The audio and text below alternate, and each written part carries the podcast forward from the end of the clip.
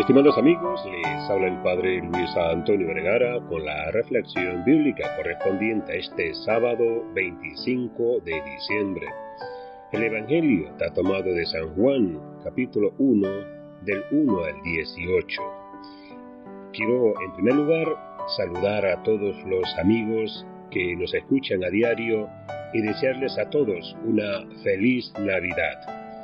La lectura que proclamamos hoy en la liturgia es la del prólogo de Juan, el primer capítulo, donde se hace un elogio de la sabiduría, cómo ha criado el universo, cómo estuvo desde el primer momento en la creación del mundo.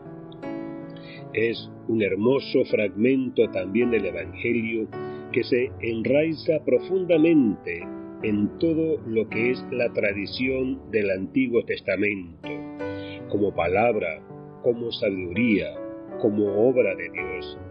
Sin embargo, lo determinante nosotros lo encontramos en el versículo 14, donde dice que la palabra se hizo carne y habitó entre nosotros.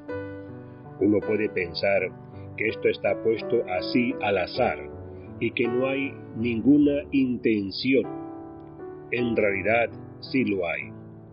Nos dice que Jesús es la palabra, que se hace persona humana, que se hace ser humano, o que comparte nuestra naturaleza, o que se hace uno de nosotros. Usa especialmente el término carne. Cuando uno lee el Evangelio de Juan, y se encuentra con esa expresión, este concepto que es profundamente teológico de lo que es la carne, en realidad a lo que se refiere es a todo lo que tiene que ver con el hombre que está separado de Dios, es decir, todo aquello que hay como consecuencia del pecado en la vida del hombre. La carne es el ser humano alejado de Dios, separado ese proyecto original que Dios soñó para todos y cada uno de los hombres.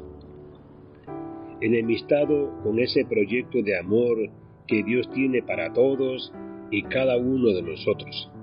Entonces, el hecho de que Jesús sea carne es mucho más que sea un mero ser humano. Es decir, la encarnación de Jesús va hasta las últimas consecuencias.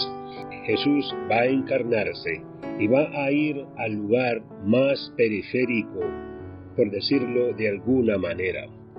Va a ser una opción preferencial, no solamente por todos los hombres, sino por esa parte del hombre, por esa parte de la humanidad, y por eso parte del corazón de cada uno de nosotros, que de alguna manera no responde por diversos motivos a ese llamado que Dios nos hace en nuestra vocación primera, amarnos a los unos a los otros.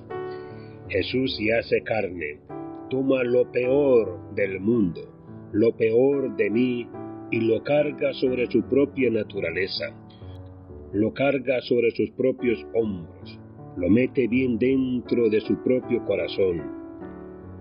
Esto tiene implicaciones increíbles porque tenemos que dejar de pensar entonces en un Jesús que solamente pasaba haciendo el bien sin involucrarse absolutamente en nada. Es falso. Y por eso tampoco responde a nuestra tradición de nuestra fe católica. Jesucristo es uno de nosotros en toda su totalidad y aún no habiendo cometido pecado, carga con nuestros pecados, carga con todo aquello que no tiene que ver con Dios, carga con todo aquello que nos aleja de nosotros mismos, de Dios y de otros hermanos.